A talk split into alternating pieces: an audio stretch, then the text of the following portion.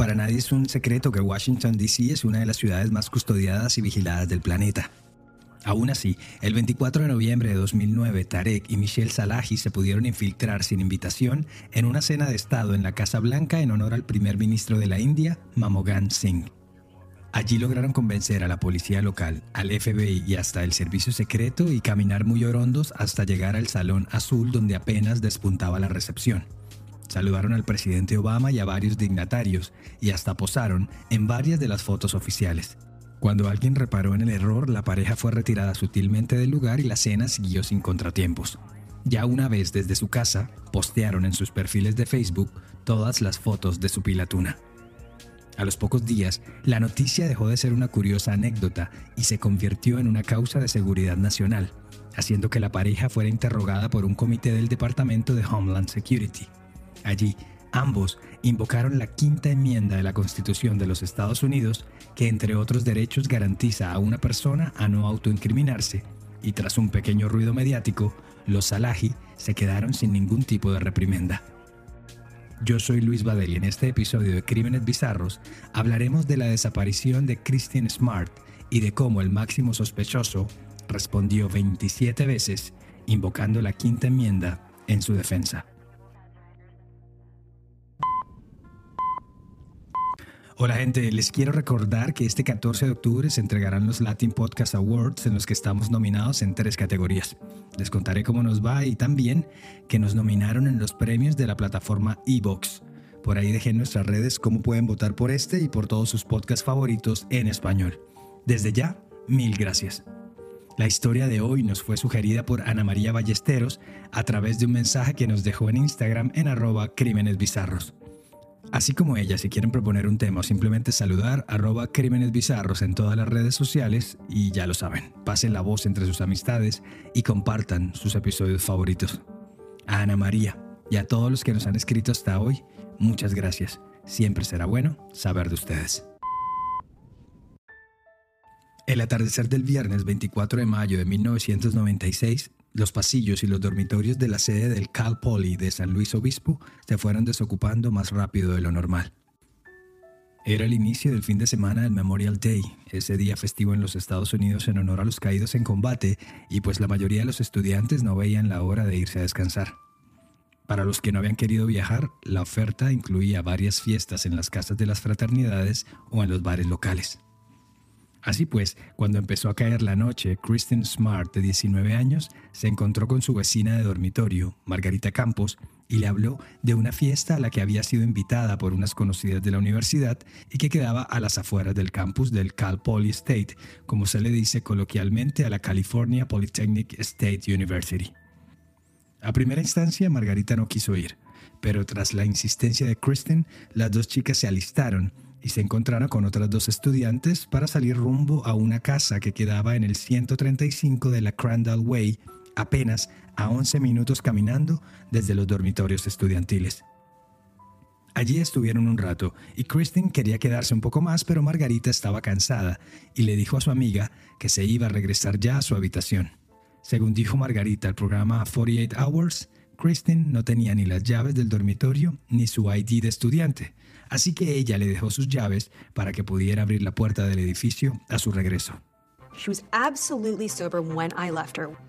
I'll never forget her shadow against the building, this apartment complex, just standing like kind of cross-armed with a long leg, and she was just kind of like looking at me like, "You're really walking away now. Like you're really you're leaving." Cuando la dejé estaba absolutamente sobria. Nunca me olvidaré de su sombra con los brazos cruzados y de cómo me miraba como si me dijera, ¿en serio te estás yendo? Según varios reportes de prensa, Kristen volvió a la fiesta y a eso de la una y media de la mañana, cuando ya se empezaron a ir todos los asistentes a la reunión, la encontraron acostada boca abajo en el jardín de la casa de al lado, al parecer bajo un alto estado de embriaguez. Algunos estudiantes se acercaron a ver cómo estaba. Cheryl Anderson fue una de ellas. La levantó, la abrazó y empezó a caminar con Kristen. De la nada apareció otro asistente a la fiesta, Paul Flores, quien también vivía en el campo y se ofreció a acompañarlas. También abrazó a Kristen y por un momento los tres se fueron caminando como podían por las calles del campus. Según le dijo Charles Anderson al podcaster Chris Lambert, Flores se puso un poco intenso e intentó flirtear con ella. Sus brazos también pretendieron abrazarla y hasta se lanzó a besarla en cierto punto, lo que hizo que la caminata fuera más tensa, más difícil de lo que suponía. Unas pocas cuadras antes de los dormitorios, Cheryl le hizo prometer a Flores que dejaría a Kristen en la puerta de su edificio, y así siguió su camino, y de paso se quitó de encima el acoso del hombre. Flores vivía en el edificio Santa Lucía Hall, mientras que Kristen lo hacía en el Muir Hall, ubicado apenas a media cuadra de distancia el uno del otro. Según aseguró Flores, Kristen entonces ya estaba un poco más consciente y al ver su edificio le dio las gracias por llevarla y pronto cada uno ingresó a su dormitorio. Pero la mañana siguiente daría cuenta de que las cosas no pasaron así. Margarita Campos esperaba que Kristen le golpeara en la puerta y le contara todas las novedades de la fiesta, pero eso no sucedió. Su amiga se había desvanecido en la mitad de la noche. Tengamos presente que para entonces los teléfonos móviles apenas eran una novedad y que la mayoría de las comunicaciones se remitían principalmente a los viejos teléfonos de línea. Ese sábado, la familia Smart, residente en Stockton, a casi 400 kilómetros de la universidad, no recibió la tradicional llamada diaria de Kristen. Aunque lo tomaron con extrañeza, no pensaron en nada grave. No en vano, Cal Poly era considerado uno de los colleges más seguros de todo el estado de California. Pero el silencio también reinó ese domingo, y ya un poco más inquietos, Dennis y Stan Smart, los padres de Kristen, decidieron llamar a la policía de la universidad para informarles de la inusual ausencia de su hija. El día anterior varios estudiantes también llamaron a las autoridades para reportar la desaparición de la joven, pero con la excusa del fin de semana largo, las autoridades calmaron un poco los ánimos. Aunque, como suele suceder con este tipo de intuiciones y sensaciones, los temores de unos y otros se hicieron realidad. Solo hasta el martes siguiente las autoridades se pusieron manos a la obra y empezaron a investigar y a interrogar a los asistentes a la fiesta de Crandall Way y a quienes vieron a Kristen por última vez. Como es lógico, Paul Flores fue uno de ellos. El fiscal del distrito del condado de San Luis Obispo, Bill Hanley, y el detective Larry Hobson de la oficina del sheriff local lo entrevistaron en junio de 1996, semanas después de la desaparición de la joven. En el video se puede ver a un joven descontracturado, tranquilo al hablar y que por momentos se tomaba su tiempo para responder las preguntas de las autoridades. Siempre cruzado de brazos y nunca dando la sensación de estar nervioso, Flores respondió a todo lo que le preguntaran.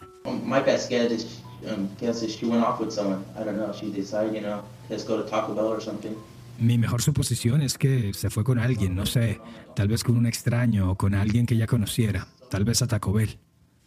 ¿Por qué Taco Bell? pregunta el oficial. A lo que Flores responde que es porque es lo único que está abierto durante toda la noche. Más adelante, Hobson le contrapreguntó si la joven estaba bien para caminar, si estaba muy borracha o si él estaba sobrio, cuáles eran las distancias de un punto al otro, etc.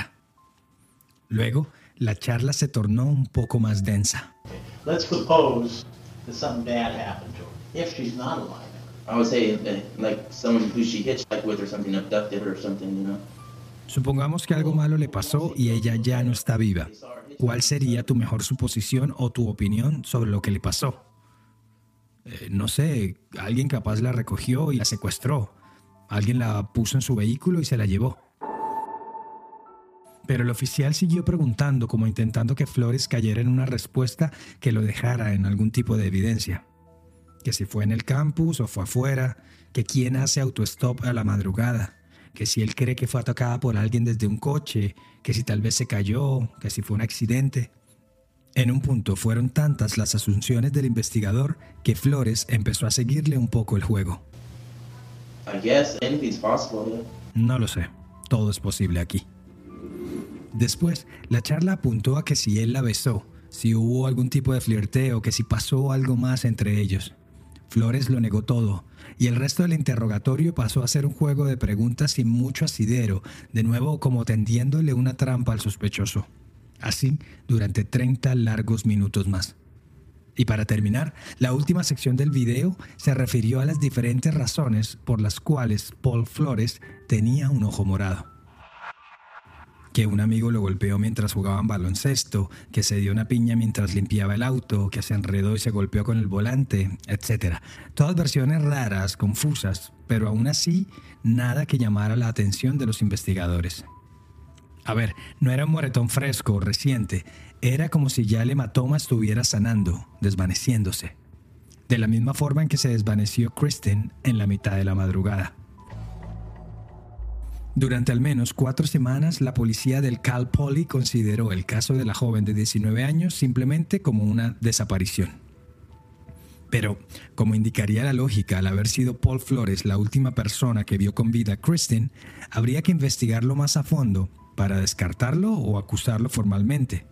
El paso a seguir sería entonces revisar su dormitorio. Pero cuando decidieron hacerlo, ya habían pasado 16 días desde la noche de los hechos. La universidad ya había salido a vacaciones, todos los estudiantes habían vuelto a sus lugares de origen y todas las habitaciones de paso sanitizadas en detalle para recibir a una nueva tanda de inquilinos el próximo semestre. Así las cosas, en una primera visita no hubo nada que las autoridades hubiesen podido rescatar como prueba en el dormitorio 128 del edificio Santa Lucía donde vivía Paul Flores. No obstante, dos meses después, en el marco de una investigación más formal, unidades de la oficina del sheriff del condado de San Luis Obispo registraron el campus con tres perros entrenados en detectar restos humanos y, para sorpresa de muy pocos, condujeron a los peritos a la habitación de Paul Flores, específicamente al colchón de su cama. Pero sin cuerpo, sin víctima, sin arma o evidencia, no había mucho más que pudieran hacer las autoridades. Cuando volvieron los estudiantes a las aulas, el caso estaba en boca de todos. Christine aún no aparecía y Flores retomó sus clases de ciencias de los alimentos, pero no por mucho tiempo. Hey, hey, Paul, do you have any information on that missing girl? What you do with her? Hey Paul, ¿tienes alguna información sobre la chica desaparecida? ¿Qué le existe? Le preguntó Karen Hall, una compañera de clases del Cal Poly, en lo que parece ser una fiesta en una casa a finales de semestre. Paul solo respondió, nothing, nada, y una sonrisa nerviosa pareció dibujársela en el rostro. Luego, algunas carcajadas más en el fondo, y el sospechoso bajó un poco la cabeza como apenada. Lo cierto es que a finales de ese año Paul Flores se retiró de la universidad y se regresó durante un rato a Arroyo Grande, una pequeña ciudad ubicada a escasos 25 kilómetros de allí, de donde era oriundo y donde vivían sus padres, Ruben y Susan. Este ha sido un caso frustrante para nosotros, para los padres y para la prensa. Debido a las inconsistencias en sus actividades o en las actividades supuestas durante ese periodo, creemos que él tiene más conocimiento sobre lo sucedido y es sospechoso de su desaparición.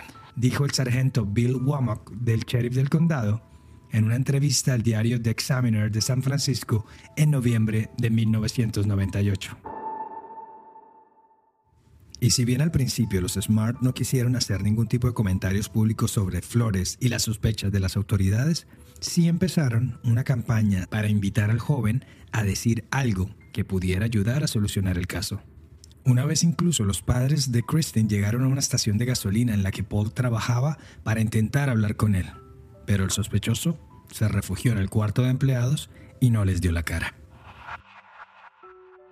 Para fines de 1996, los Smart demandaron a Paul Flores en una corte civil acusándolo de muerte por negligencia, pero más como una forma de presionarlo en busca de algún tipo de evidencia que pudiera indicar algo de la suerte corrida por su hija pero tampoco hubo éxito. Defendant in uh, Paul Flores, defendant in Smart versus Flores, San Luis Obispo Superior Court case. My name is James R. Murphy Jr. I am an attorney with James R. Murphy. Así arrancó la deposición que hizo Flores ante la Corte Superior de San Luis Obispo el 14 de noviembre de 1997. Yes. Uh, would you state your full name for the record, please? Paul Ruben Flores. ¿Cuál es su nombre?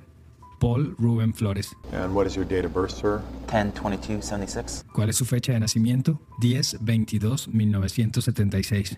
Uh, your social security number? 546 ¿Número de seguridad social? Enseguida le preguntaron, ¿cuál es su dirección actual? Y sucedió por primera vez. On the advice of my attorney, I refuse to answer that question based on the Fifth Amendment of the United States Constitution.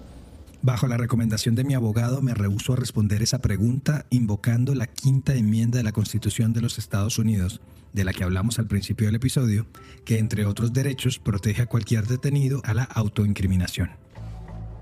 A cada pregunta, por simple que fuera, como cuál era el nombre de su madre, si tenía hermanos o dónde vivía antes, Flores repitió como un loro el mismo discurso. I refuse to answer that question. I refuse to answer that question. I refuse to answer that question. I refuse to answer that question. y así lo hizo por 26 veces más. Con el tiempo, los Smart desistieron en el caso civil contra Flores y este continuó su vida. Pronto se fue al sur de California, donde intentó retomar sus tareas, sus estudios, pero como una sombra, ser el sospechoso en el caso de Christian Smart siempre terminaba por imponerse en su normalidad. Cada vez que sabían alguna noticia nueva de él y su paradero, los Smart actuaban. Primero les enviaban cartas con fotos y videos de Christian a sus familiares, con miras a que le convencieran de hablar con la justicia. Después enviaban cartas a sus empleadores informando sobre el caso y las sospechas existentes, y fue por eso que lo despidieron en- entre otros lugares de Blockbuster, de In and Out, una cadena de comidas rápidas y de varios restaurantes. Y cuando el hombre intentó inscribirse en la Fuerza Naval en el Navy, hasta allí también llegaron cartas de los Smart y le fue denegado su alistamiento en esa fuerza. Acoso, hostigamiento, a simple vista podría decirse que sí. Y pues para unos padres doloridos, sin noticias de su hija, esas fueron las únicas armas que tuvieron en busca de respuestas. Pero, por alguna extraña razón, Paul Flores nunca se quejó de las acciones de los Smart, ni solicitó ninguna acción judicial, ninguna orden de restricción en su contra. Nada. No estamos detrás de Paul Flores, no estamos tratando de perseguirlo, estamos detrás de nuestra hija. Solo queremos que nuestra hija regrese. Dijo en su momento Dennis, la madre de Christine, al diario The Examiner de San Francisco. Pero Paul Flores no fue el único en hacer una declaración ante la justicia. Al estrado también fue llamada Mary Lassiter, quien junto a su esposo e hijo vivían en arriendo en una casa de propiedad de Susan Flores, la madre del sospechoso, y que quedaba en la localidad de Arroyo Grande.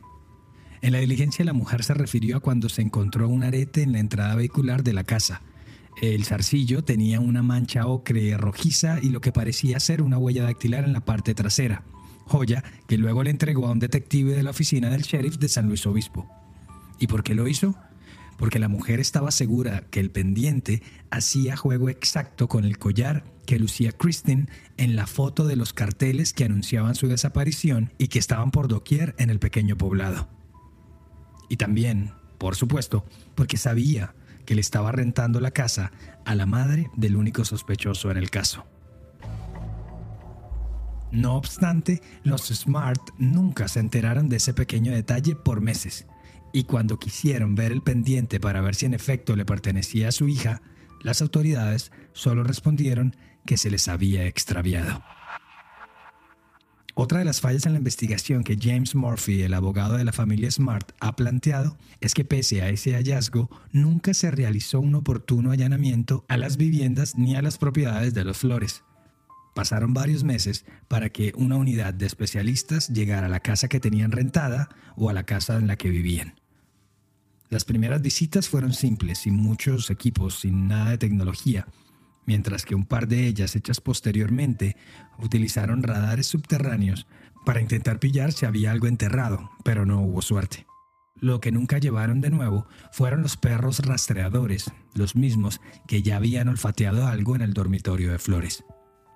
Este descuido no les gustó a los Smart, así como tampoco el hecho que no hayan querido analizar los vehículos familiares o excavar parte del patio de la casa donde apareció el arete, en especial un área en el jardín donde habían dispuesto de una capa de cemento justo para la época en que sucedieron los hechos.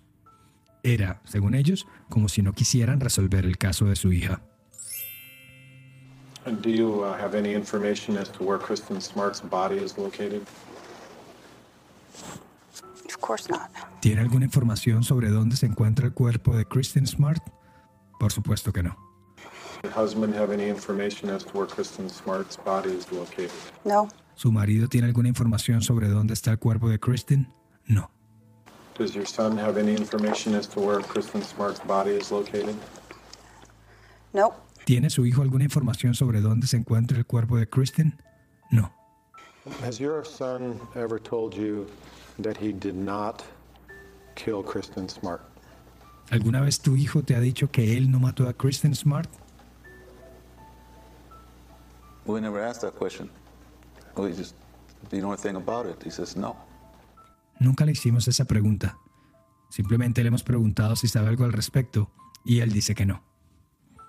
Ahí escuchamos las voces de Ruben y Susan Flores cuando fueron interrogados como parte del proceso civil en contra de su hijo Paul. Hecho que generó que ellos mismos a su vez contrademandaran a los Smart por causarles altos niveles de estrés y daños emocionales. El caso parecía no tener ni pies ni cabeza y así duró durante varios años. Y aunque su cuerpo nunca fue encontrado, Kristen Smart fue declarada oficialmente muerta en el año 2002. Los Smart lograron que su equipo legal pudiera revisar por ellos mismos en el año 2007 un sector del patio de la vivienda de los Flores, pero tampoco hubo éxito. Eso sí, se pudieron sacar la duda que los atormentó por años. Su hija no estaba enterrada en el cemento del patio de los Flores. Fue solo cuando apareció en la historia Ian Parkinson, sheriff del condado de San Luis Obispo, que el caso pisó el acelerador. So I became sheriff in 2011 and did a complete and requested a complete review of all the physical evidence that had ever been taken in the missing person case. En 2011 fui elegido sheriff del condado y entonces realicé y solicité una completa revisión de toda la evidencia física que fue tomada del caso de la joven desaparecida. Is this a case that takes a miracle to solve? I hope not. ¿Es este un caso que requiere un milagro para ser resuelto? Espero que no, le dijo Parkinson al periodista Jonathan Bigliotti de la CBS.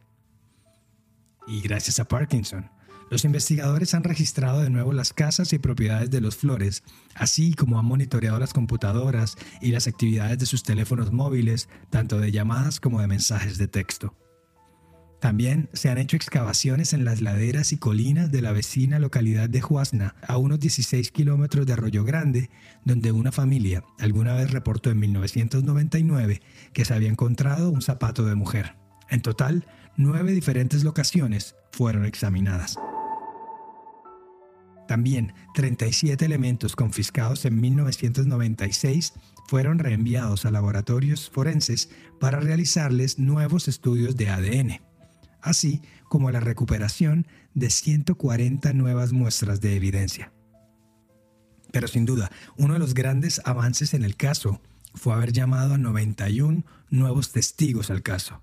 Testigos que en su mayoría encontró y entrevistó primero Chris Lambert en su podcast Your Own Backyard, en el cual ha contado todos los detalles sobre el caso de Christine Smart y de cierta forma lo ha mantenido presente en la memoria de todos. Solo fue hasta 2021 que los investigadores finalmente juntaron las piezas del rompecabezas y decidieron que sí tenían elementos suficientes para acusar a Paul Flores del asesinato de Christine y también a su padre, Ruben, de 80 años, por ayudarle a ocultar el cuerpo de la joven 25 años atrás. El caso, sin embargo, entró en una suerte de reserva sumarial y no se han hecho públicos cuáles fueron esos hallazgos físicos a los que las autoridades han calificado como cosas de interés. Eso sí, según dijo uno de los fiscales, se pudo comprobar gracias a un testigo y la documentación que éste hizo, la cual no se aclaró si fue en video o en fotografías, que durante cuatro noches después de ocurridos los hechos, vio a varias personas removiendo tierra debajo del porche de madera de un costado de la Casa de los Flores. Como una muestra más de que el universo perdona pero no olvida, cuando revisaron el lugar 25 años después, la tierra analizada mostró que tenía restos de sangre humana. Además, había señas de que había sido movida recientemente. En abril de 2021, padre e hijo fueron arrestados por las autoridades. Father and son, both behind bars, arrested in connection with the disappearance of Kristen Smart.